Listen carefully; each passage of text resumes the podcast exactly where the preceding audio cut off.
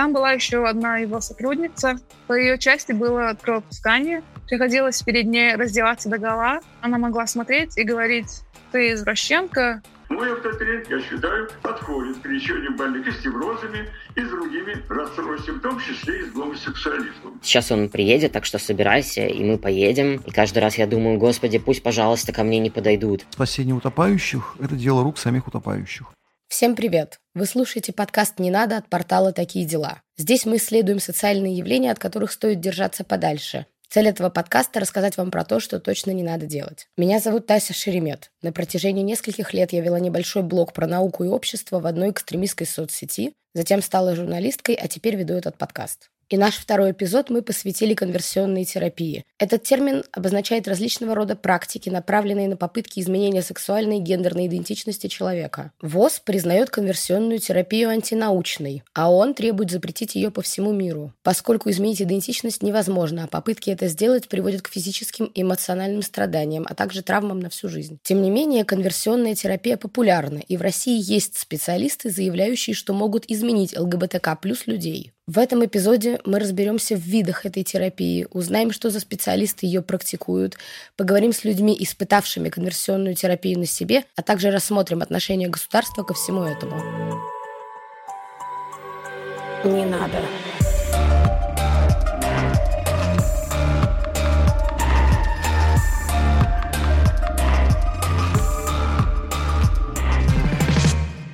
Для начала я бы обратилась к определению, которое дает ООН. Конверсионная терапия – это набор практик, используемых для изменения сексуальной и гендерной идентичности человека. В общем смысле эти практики направлены против всех представителей аббревиатуры ЛГБТК+. Почему против? Сейчас расскажу. Журналистка Ира Новик специально для таких дел написала текст про конверсионную терапию в России. Поэтому я решила начать этот непростой разговор с нее. Ира, привет. Привет. Смотри, конверсионная терапия направлена на ЛГБТК плюс людей. Вопрос, а почему люди прибегают к ней и зачем вообще нужно менять идентичность? Почему возникает такая необходимость? И кто обычный инициатор начала подобной терапии? Сам человек, его близкие, родственники?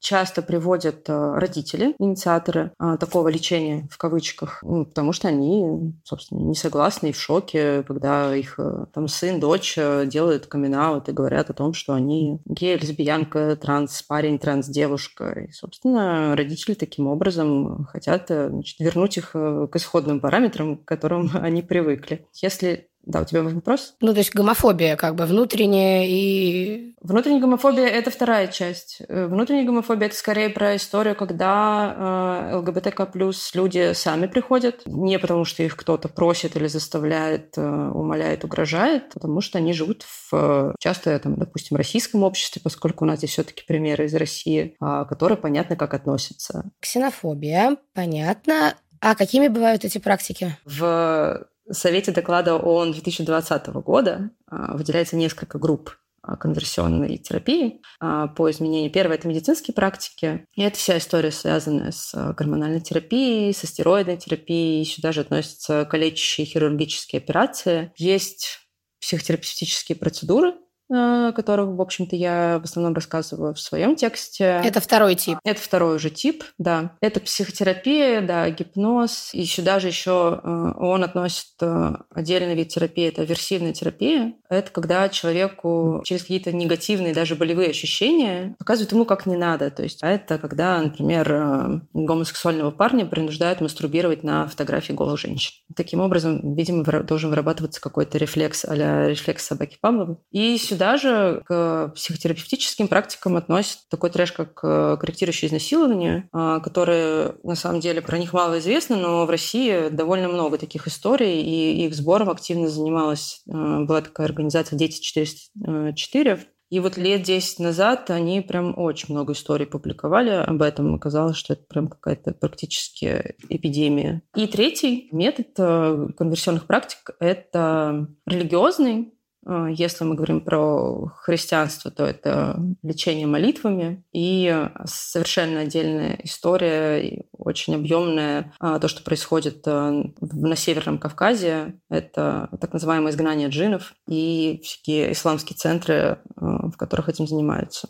Из всех трех групп практик мне легче всего представить возможность существования религиозной группой. Для этого не нужна никакая особая инфраструктура. Ну, молитва есть молитва, можно дома организовать. Психотерапию представить сложнее, но в целом тоже можно. В России много онлайн-психологии, экспертиза там часто вызывает вообще сомнения. Но вот медицинская группа практик – это как? На чем она вообще базируется? Нужны же какие-то клиники, врачи, лицензии, поставщики медикаментов, в конце концов. Да, психотерапевты, которые занимаются изменением э, сексуальной ориентации гендерной идентичности, иногда могут направить э, в какие-то дружественные э, этому центру клиники за продолжение вот именно уже не психотерапевтического лечения, а медикаментозного. Такое есть, естественно, это не афишируется, клиники не пишут у себя на сайтах, что мы сейчас что-то вам э, вколем, отрежем, пришьем, и все будет хорошо. Разумеется, это не так. Но подразумевается, что там это все внутри есть. Ну, то есть это на сайте не пишется, но как бы это все происходит, и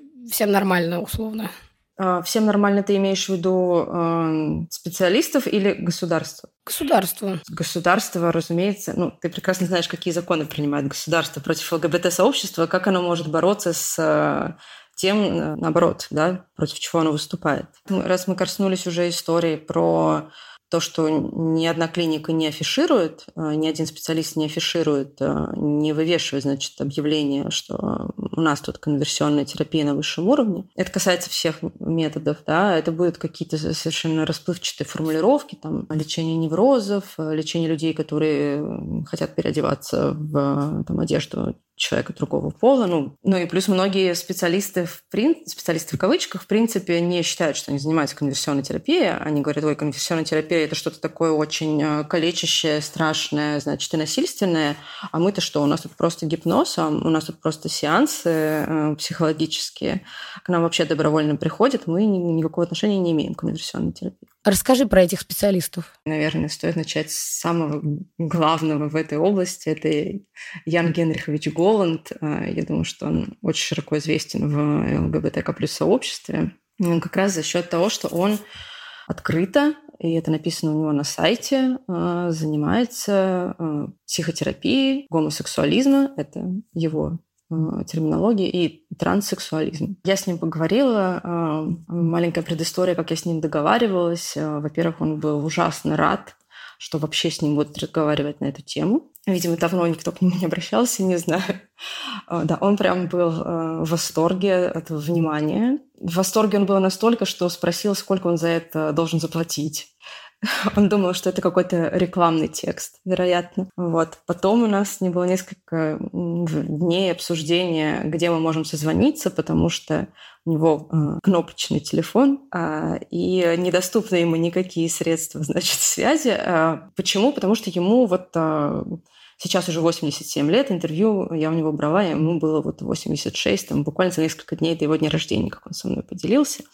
Судя по тому, как ты вообще это рассказываешь, он абсолютно в восторге от собственной типа медицинской практики и этого своего опыта. Он Конечно. считает себя светило или, или как это работает? Конечно, у него он занимается, ну вот, да, то, чем я сказала, лечением ЛГБТ людей, он занимается там порядка 60 лет. То есть ну, было бы странно, если бы он э, сомневался в своей деятельности, которую он десятилетиями практикует. Мой авторитет, я считаю, подходит к лечению больных и с неврозами, и с другими расстройствами, в том числе и с гомосексуализмом. Сеансы гипноза продолжались от двух часов до четырех-шести часов. А когда появились у меня транссексуалы, то сеанс гипноза продолжался 12 часов. Угу. И на самом деле у него три этапа лечения. На первом этапе он э, гасит влечение пациентов к лицам своего пола. В том числе как раз используя э, вот эти истории с э, видеокассетами, где он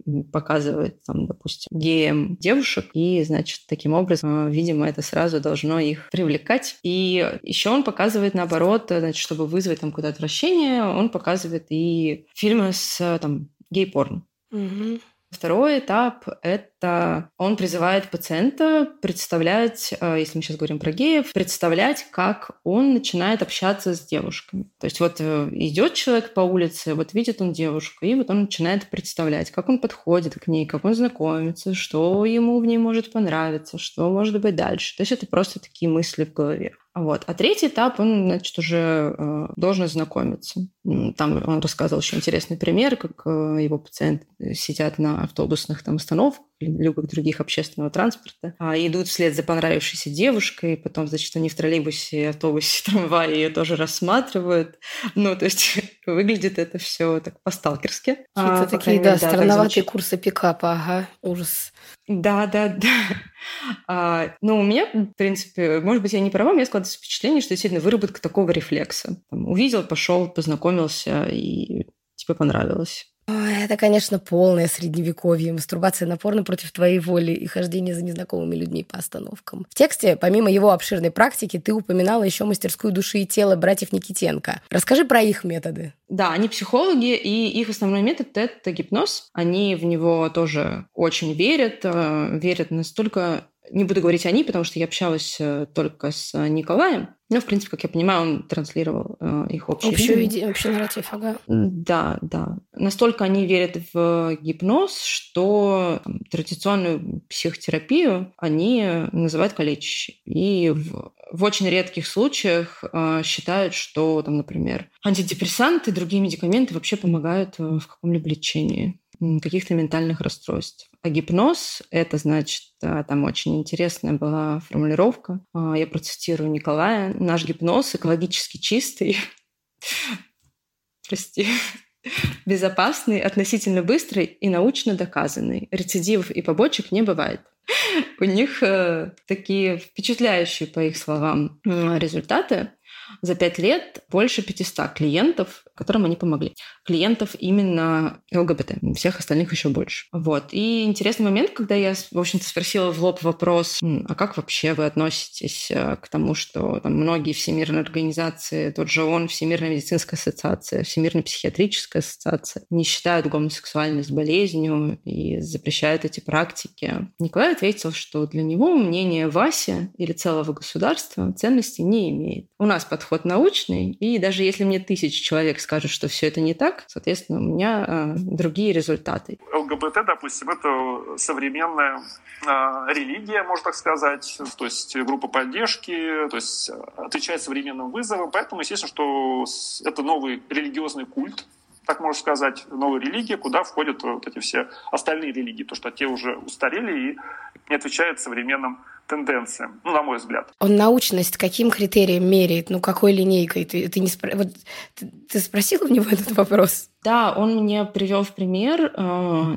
несколько десятков тысяч публикаций на PubMed про гипноз. У меня, к сожалению, не было э, физической возможности проверить все эти тысячи публикаций, но я довольно неплохо ориентируюсь в этом ресурсе, и, может быть, он просто вбивал в поиск слово «гипноз» и увидел, что на это выходит э, вот, несколько тысяч, да, а, вероятно, он не читал, что среди этих тысяч а, будет еще несколько тысяч, которые, наверное, доказывают что-то обратное. Так, а как у них проходит лечение? Они не встречаются лично со своими клиентами, об этом и Николай говорил. У них все, все консультации, там, первичные консультации происходят в онлайн-режиме непосредственно в WhatsApp. И после этого просто обратившемуся клиенту или клиентке высылаются э, видеозаписи, ой, аудиозаписи, прости, э, гипноза. Это прям курс Блиновской желаний. Она тоже там в чатах в WhatsApp собирает их и отправляет им эти голосовые. Боже мой.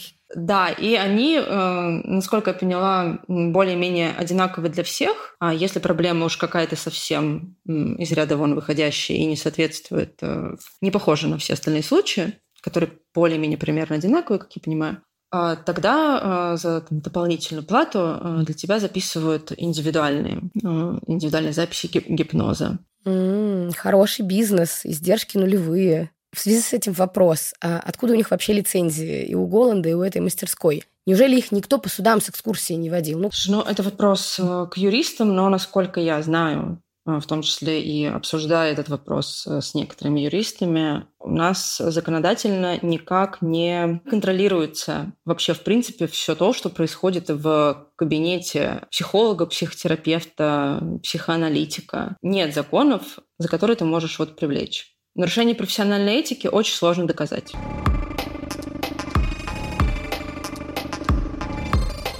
Думаю, какие-то комментарии и рассуждения тут излишние. Давайте теперь поговорим с людьми, которые сами лично прошли через эти практики. Наш первый герой — Денис. Имя изменено. Признаться честно, я довольно сильно нервничаю. Здравствуйте. Меня слышно? А, добрый день. Да, вас слышно. Меня зовут Денис. Мне 22. Я трансгендерный мужчина. Я живу в России, я живу в Москве. Расскажите, пожалуйста, как прошел ваш каминг перед родителями? Как они восприняли его? С родителями я решил поговорить только когда окончил школу. Угу. Я им написал письмо и пошел погулять. Встретился с друзьями, я купил себе тестостерон за некоторое время до этого. Я думал, это будет такой, типа, грандиозный день. Я делаю каминг и делаю первый укол. О, вау. Они прочли мое письмо, начали мне названивать. Они решили, что я сбежал из дома. Ну, из дома я, конечно же, не сбегал, хотя они так подумали, не знаю почему. Ну, видимо, перепугались. Потом они даже э, заехали за мной на машине, потому что мы поговорили по телефону после того, как я сделал укол. Где-то там полчаса, наверное, разговаривали. И они такие, пожалуйста, давай мы приедем, заберем тебя домой, а завтра мы совсем разберемся. Я сказал, хорошо. И что было дальше? Как вы себя чувствовали? Ну, сначала мне было страшно, потому что я им рассказал такую личную информацию, и я боялся, что со мной будет. Потом у меня некоторое время, я помню, было раздражение. На них? Ну да, потому что я не хотел, чтобы во мне копались и разбирали меня. То, что меня заставляют ходить к психологам. Тем летом я много ходил к психологам. Это было желание ваших родителей или ваше, чтобы вы туда пошли? Как они вообще аргументировали свое поведение, или там была только фрустрация вместо аргументов? Меня заставляли к ним идти, меня просто ставили перед фактом, что вот сегодня мы идем на прием, сегодня мы едем, собирайся, мы едем. Ну что, происходит такая вот ситуация, потому что все в стрессе, вот, и надо разобраться, что происходит. Но в то же время я думаю, что они хотели, чтобы меня переубедили. Типа, пожалуйста, передумай, измени свое решение. И что, эти походы к психотерапевту к чему-то привели? Вы изменили свое решение? Ну, я предполагаю, что после всех вот этих походов к врачам мои родители потеряли надежду. Ну, я даже потом с ними разговаривал, типа, зачем они это сделали. И они сказали, что... Ну, мама сказала, потому что с ней разговаривала, что она просто не видела иного выхода и не знала, что делать. То есть вот у меня все лето вот так вот прошло. И в августе меня рано утром в пятницу разбудили. Это, по-моему, было либо 6 утра, либо 7 утра. Мне сказали, у тебя есть 20 минут, сейчас приедет крестный. Сейчас он приедет, так что собирайся, и мы поедем. И мне как бы не говорят, куда, но в то же время мне как-то страшно, поэтому я просто собираюсь, беру с собой телефон, наушники, потому что, видимо, мы куда-то будем долго ехать. А вы имели какое-то представление о том, куда вас везут? Вас снова отправили к специалистам на терапию менять решение? Да, мы приехали в церковь, в общем, мы туда пришли, и мой отец уже там проходил службу. Но я спрашиваю, а что вообще происходит? И они сказали, что они хотят, чтобы я прошел с ними службу следующие три дня и поговорил с батюшкой, а, чтобы, ну, поговорить с батюшкой по душам, чтобы, может быть, я передумал. Когда я там находился, у меня было очень много негативных мыслей, потому что мне казалось, что вот я в чужом городе, куда меня привезли. У меня с собой нет вещей, у меня только телефон и наушники, и одежда, которая на мне. И меня привезли в храм на, цитата, «особо сильная целебная молитва». В общем, там был такой момент, когда батюшка, который вел службу, он повторял одно и то же раз за разом. То есть он проведет часть службы, Потом он начинает рассказывать про то, как к нему пришла Божья Матерь, когда он молился, и исцелила его от рака. И потом он снова что-нибудь рассказывает, потом снова эта история про Богоматерь, потом еще что-нибудь, потом снова история про Богоматерь, и так вот раз восемь. И сколько часов Я это длится? 4-5 часов. И был один момент, который меня особенно сильно пугал. В общем, батюшка и его помощник, они ходили среди прихожан, и иногда они спрашивали, как зовут. И мне было очень страшно, что ко мне подойдут и спросят, как меня зовут, потому что я не знаю, что мне ответить.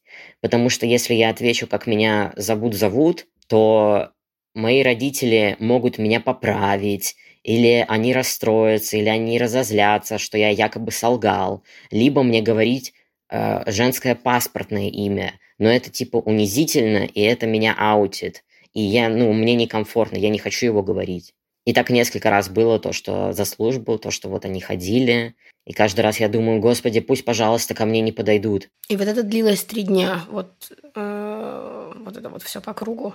Да, И это, это, это было, было вот это лечение, да, которого они хотели. М, лечение молитвой.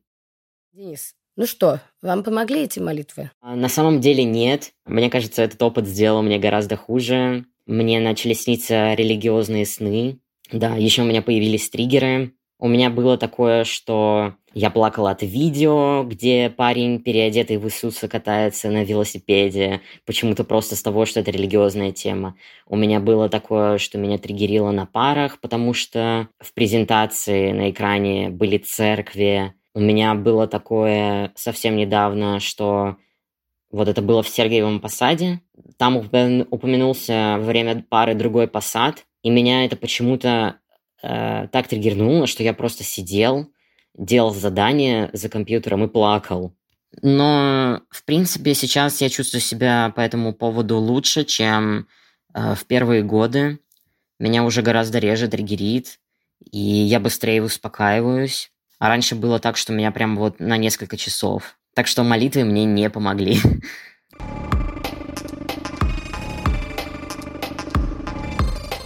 Трехдневные проникновенные молитвы и психологи сомнительного уровня профессионализма не единственное проявление конверсионных практик. Градация мракобесности и градус жестокости методик приводит в ступор. Затрагивая вопрос жестокости, отдельно стоит упомянуть борьбу против ЛГБТК плюс людей на Северном Кавказе. Навязываемая и практически узаконенная гомофобия привела к тому, что источником насилия стали выступать родственники и близкие ЛГБТК плюс людей. Спрос на услуги по излечению гомосексуальности и трансгендерности очень высок. Альтернатива этому – убийство чести. Сейчас вы все поймете. Наш второй герой – София. Имя изменено. София, представьтесь, пожалуйста, безопасным для вас образом. Я София, мне 20, я чеченка, родилась и выросла в Баку. Расскажите, пожалуйста, что-нибудь про детство. На самом деле, я помню свое детство очень плохо, и помню, оно было у меня очень тоскливое, одинокое, так как после семи лет было запрещено выходить на улицу, играть с детьми. То есть все время должна была быть дома, рядом с матерью. Помнится, как за окном я слышала голоса детей, и очень сильно хотелось э, вести обычную жизнь, как и у всех детей. Я всегда чувствовала, что я как-то у меня все очень сильно ограничено. И было, честно говоря, очень больно и одиноко. Э, Но у нас это считалось абсолютно нормальным. То есть не контактировать с внешним миром, особенно девочки. Это связано с, э, ну, с религией. С религиозными взглядами, да. У меня была очень такая религиозная семья. С 9 лет я начала пастись. Мгм. обязательно. Э, Совершение намаза. Э, Я очень сильно этого не хотела, так как считала, что это очень сложно. Я, в принципе, не хотела вести такую религиозную жизнь, но с 10 лет уже отец начал побивать, так как считал, что это правильно. Ну, в общем, хочешь, не хочешь, пришло, пришлось подчиниться. Мгм. А в какой момент вы начали осознавать свою идентичность? И в какой момент это стало очевидной проблемой в отношениях с родителями и с религией? Я помню, как мне просто хотелось надеть штаны, футболку и просто выйти и иметь возможность прогуляться одной, без брата или отца. До 15, то есть я действительно очень сильно старалась подавить себе все. Но чем старше я становилась, тем больше я понимала, что это совершенно не мое, что мне очень тяжело. В 15 начала понимать, что чем дальше, тем сложнее мне будет э, подавлять себя настоящую, И до 17 я это скрывала, э, пыталась сама все это переварить, очень сильно и долго себя анализировала. В общем, где-то в 19 думаю, я решилась на свой первый побег. Расскажите про ваш побег подробнее. Это было в прошлом году, мне было 19. Это было в Баку, мы там беженцы, и из-за того, что э, практически каждый месяц нам помогал ООН, организация ООН, mm-hmm. у меня были их контакты, точнее, на телефоне моей матери. Через телефон своей матери я отправила им сообщение на почту, что вот меня насильно держат дома, что я не могу получать образование и что mm-hmm. я хочу идти из семьи. Правозащитники из ООН мне помогли. В общем, они увели меня из дома где-то два месяца. Я жила в шелтере, там же в Баку. Через два месяца меня нашел мой отец. Но было так, что я решила вернуться домой по собственному желанию, так как мне обещали, что все будет э, так, как я захочу, что мне позволят учиться, что у меня наконец появится мобильный телефон. У вас не было мобильного телефона? Собственного не было. Я поверила в то, что мне сказал отец. Э, и как только мы поехали домой, буквально через 3-4 дня, мы с матерью вылетели в Россию. Мне обещали, что в России мне учиться будет легче, а, подавать какие-то документы, все такое. А вы летели Я... как будто бы на учебу? Да, да, да. Они, угу, понятно, они вам соврали. Да. И мы поехали в Дагестан к моей сестре. У них был такой план, что а, вот именно в Дагестане меня начнут лечить, и мама, ну... Лечить от чего? Сначала у них было это не как лечить, а как вправить мне мозги. В общем, в одну ночь шли два человека, двое мама. В общем, эти двое мужчин сели именно передо мной, э, смотря на меня. Сначала они прочитали Коран, э, после чего этот мужчина начал задавать мне разные вопросы. Э, почему я хотела сбежать из дома? Верю ли я в Бога? Почему я не хочу замуж? Почему меня так интересует свобода? Э, спрашивал, знаю ли я что-то про женские права, феминистка ли я и все такое. После чего он задал мне вопрос, э, снятся ли тебе голые женщины. Просто ни с того, ни с сего. Я пыталась это отрицать, но прямо в середине разговора он просто взял мой телефон, заставил разблокировать. Он увидел у меня там, как я в соцсетях подписана ЛГБТ-организации, сайты. В общем, после чего сразу же посмотрел на мою мать и сказал, у нее точно есть джин, и ее нужно лечить. Получается, вот эта поездка в Россию на учебу трансформировалась в лечебную поездку. А лечение, значит, от сглаза и колдовства. Да. Какой кошмар.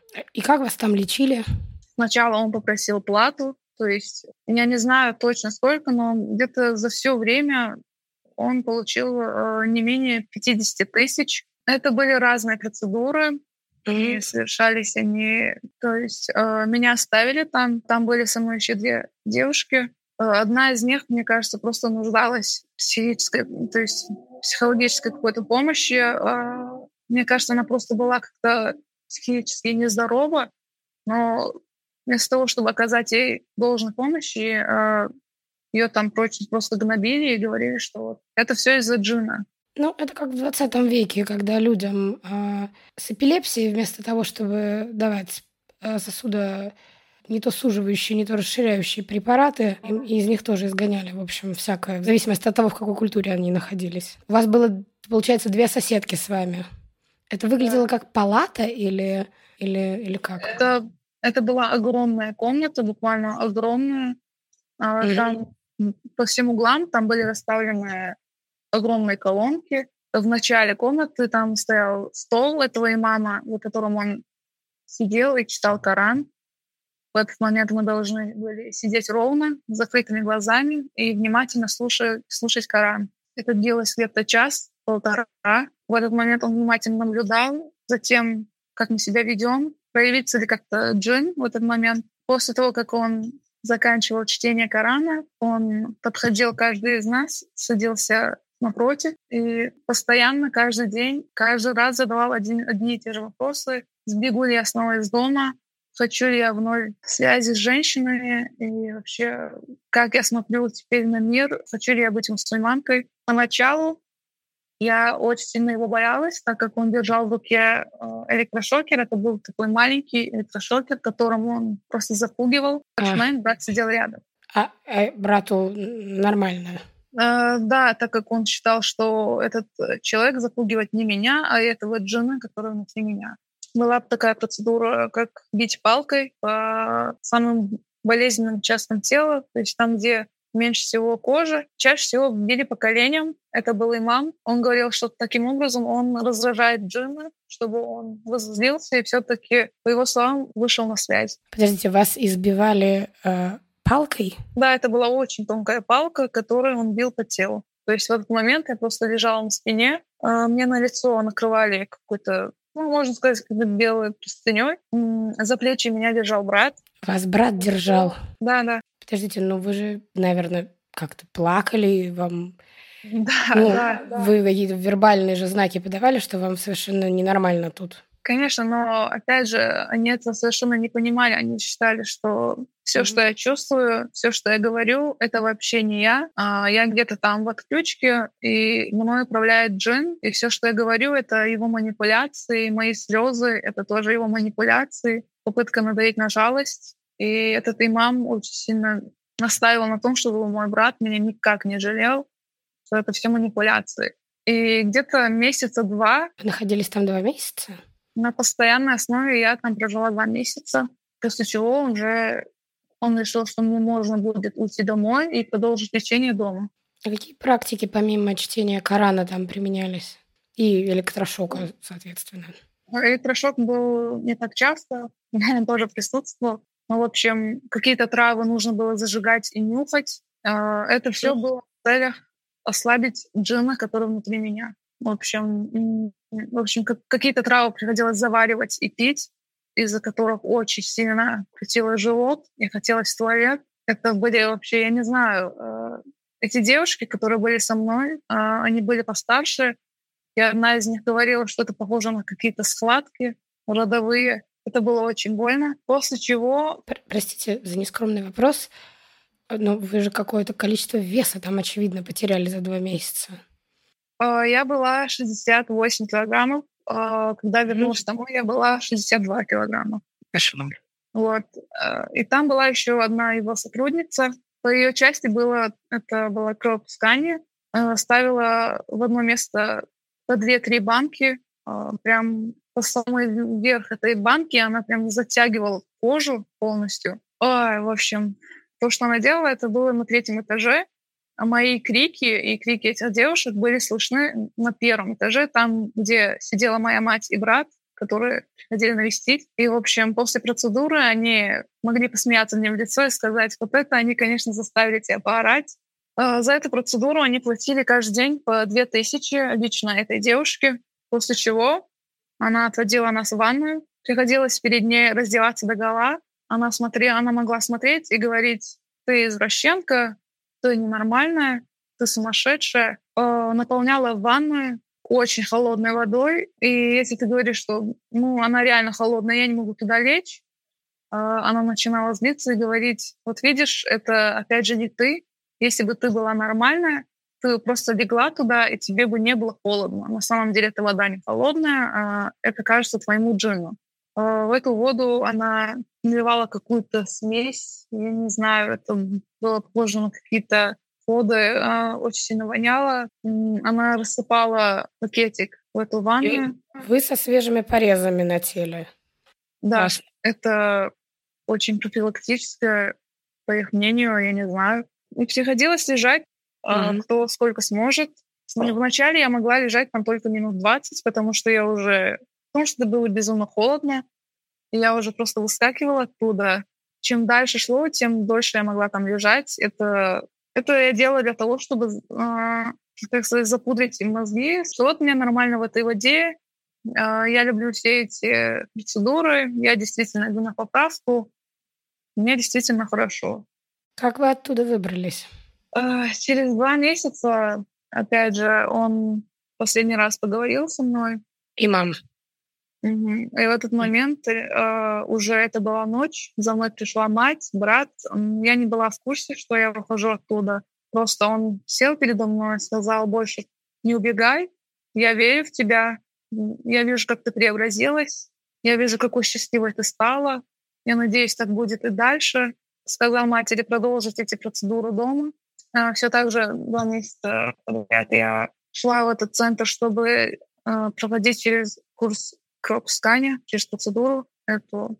Ну, в общем, эту ночь я уехала с братом и матерью обратно к сестре. А, и где-то два месяца я, опять же, продолжила это лечение, после чего бдительность со стороны моей семьи в мою сторону, ну, скажем, спала, и они как-то были менее насторожены насчет меня. Они искренне что я изменилась. Сколько раз в неделю вы ездили на эти амбулаторные как бы процедуры? Кровопускание yeah. было дважды в неделю. Также иногда мы могли четыре дня подряд поехать к этому имаму, чтобы он прочел Коран.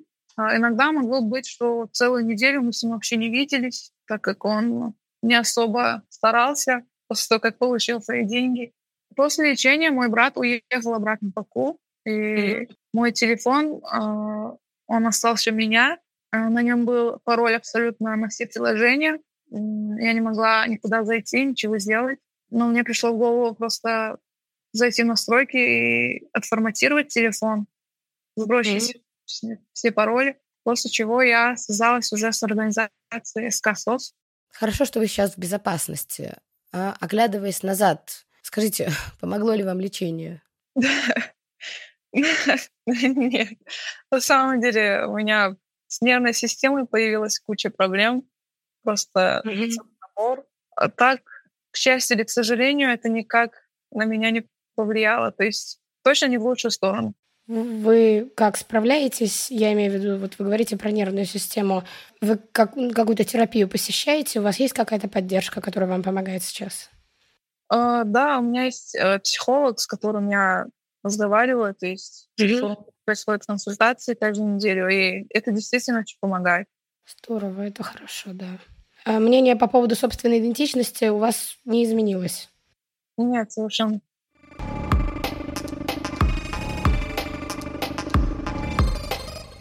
Конверсионная терапия наносит огромный вред людям через нее прошедшим. После им приходится долго восстанавливаться и психологически, и физически. После таких историй в голове сразу возникает вопрос, почему в 21 веке подобное все еще практикуется. Обсудить это я решила с правозащитником и публицистом Игорем Кочетковым. В России он признан иностранным агентом. Игорь, здравствуйте. Расскажите, пожалуйста, насколько конверсионная терапия распространена в России? нет э, какой-то общей статистики. И поэтому говорить о том, что о том, насколько это популярно, я не думаю, что это как-то сильно популярно. Нет таких свидетельств. Но то, что эта э, практика, она действительно существует повсеместно, это факт. И э, есть а, так называемые психологи, ну, которые считают себя психологами, и есть сексологи, которые предлагают такие, так сказать, услуги. Вот. Но а, сколько людей к ним обращается, ну, ну, мы, вот мы знаем о десятках случаев. А существует вообще какая-то дифференция в зависимости от региона? Ну, то есть, если регион более гомофобный, условно, то обращений больше. Или мы ничего об этом не знаем? смотря о чем мы говорим. Мы, если мы говорим, например, о религиозных практиках, да, вот этих самых изгна- изгнаниях джина, то здесь, конечно, основная информация поступает именно из республик Северного Кавказа. Да, Чечня, Дагестан. А, но мы, там были такие случаи в Татарстане, например. И вот если говорить о а, каких-то методах, здесь опять-таки всегда нужно оговариваться псевдопсихотерапевтических, псевдомедицинских, наверное, психотерапевтических, то ну, вот в Центральной России так, э, такое практикуется. Такой вопрос. Почему специалистов, психологов или, допустим, сексологов не сажают за мошенничество? Очевидно, что эта терапия не работает, потому что изменить идентичность нельзя. Это был первый вопрос. А второй, почему по статьям о причинении тяжких телесных повреждений не привлекают религиозных деятелей на Северном Кавказе? Я понимаю, что это дурацкий вопрос, и как бы ответ на него понятный, но было бы здорово это артикулировать. Да, извините, это я смеюсь по поводу того, что ответ понятен, но все-таки ответьте. А, значит, смотрите, а, как бы привлечь человека к уголовной ответственности можно только решением суда и на основании закона. А, значит, вообще законодательство, которое запрещает, прямо запрещает методы конверсионной терапии, применение конверсионной терапии, вообще мало где существует на сегодняшний день. Да, есть буквально, не, буквально несколько стран, да, есть там вот в основном это европейские страны, и то а, там сложно с, э, даже с полным запретом. То есть этот вопрос он только-только вот начал э, в Европе. В некоторых штатах США, в некоторых регионах Австралии, Новой Зеландии есть еще такие законы. Вот. А в России, естественно, таких законов нет, поэтому и не привлекают. То есть достаточно очевидный ответ – Значит, что касается э, случаев э, прямого физического насилия, особенно вот э, мы упомянули тут республики Северного, Северного Кавказа, то э, сами факты преследования людей э, в республиках Северного Кавказа, в Чечне прежде всего, по мотивам их сексуальной ориентации, гендерной идентичности, они государством отрицаются. И поэтому никого не привлекают. Да? Просто э, не только в случае так называемого изгнания джиннов, но и в других более серьезных случаях, да, ну как более серьезных, скажем, не менее серьезных случаях применения пыток, со стороны, со стороны полиции в Чечне, например, да, вот еще ни одного уголовного дела не возбуждено. Поэтому здесь, здесь причина простая. Государство отрицает существование государственного насилия, государственного преследования людей за их сексуальную ориентацию, гендерную идентичность. Такой вопрос. А разве здесь не нужны какие-то специфические статьи против конверсионных практик? Разве недостаточно обычных статей, ну там условно за мошенничество и, собственно, за насилие? Теоретически вы правы, скажем так, да, теоретически вы правы, потому что, ну, например, есть у нас, там, не знаю, статьи, которые предусматривают ответственность э, за оказание некачественных услуг, оказание любых услуг, услуг, которые привели э, к вреду здоровью, например. И теоретически, опять же, можно тут привлекать вот этих целителей, так называемых, за, за такие дела. Но э, я, честно говоря, не знаю ни одного случая в России. Это довольно трудно. Э, почему нужны какие-то специальные нормы закона? Э, потому что э, вообще нарушения в области прав потребителей и э, нарушения в области там, медицинских услуг вообще трудно доказуемы. Поскольку нет, например, в законодательстве такого понятия, как конверсионная терапия, да, что мы имеем в виду? Ну, обратились вы к психологу. А как оценить некачественность услуги? Да, угу. как, да, как оценить. Да, но он с вами поговорил, вам стало нехорошо. Ну, Бог его знает, почему вам там стало нехорошо. Да? Угу, какой линейкой мерить? Да, какой линейкой мерить, да. Вот, поэтому действительно здесь нужно специфическое законодательство, по крайней мере в законодательстве а, для эффективной борьбы с этим безобразием, а, в законодательстве, безусловно, а, должны быть конкретные дефиниции и критерии. Угу. Гомофобия и трансфобия являются частью официальной политики государства. Поэтому как бы вот в обозримом будущем ждать какие, появления каких-то законов, э, защищающих ЛГБТК людей, запрещающих какие-то вредные для них практики, к сожалению, не приходится. Наоборот, у нас, как вы знаете, принимаются сейчас другие законы. И из этого следует для ЛГБТК людей очень важный вывод, мне кажется, о том, что сейчас спасение утопающих – это дело рук самих утопающих. А, прежде всего, надо поддерживать ЛГБТ-организации, потому что они вам могут понадобиться, вам или вашим близким, вашим э, любимым людям. А, назовите, пожалуйста, организации, в которые ЛГБТК плюс люди или их близкие могут обратиться и получить помощь. Ну, смотрите, а, это могут быть а, любые ЛГБТ-организации, которые на сегодняшний день действуют. Да? То есть есть вот то, что в России сейчас действует, это «Дело ЛГБТ в Москве». Есть организации, которые продолжают работать на всей территории России. Это, например, благотворительный фонд «Сфера». Это ЛГБТ-группа «Выход». Есть о, так сказать, правозащитные организации общего профиля, не обязательно, опять-таки, ЛГБТ, например, Агора. Совершенно точно у них есть хороший опыт именно работы с психиатрическими стационарами, с вызволением людей оттуда, которые оказались там не по своей воле. Поэтому тоже могу рекомендовать. Вот, ну вот первый перечень такой. Правозащитная организация «Выход» признана иностранным агентом. Сфера и Агора также были признаны иностранными агентами, но затем были ликвидированы по решению Верховного суда.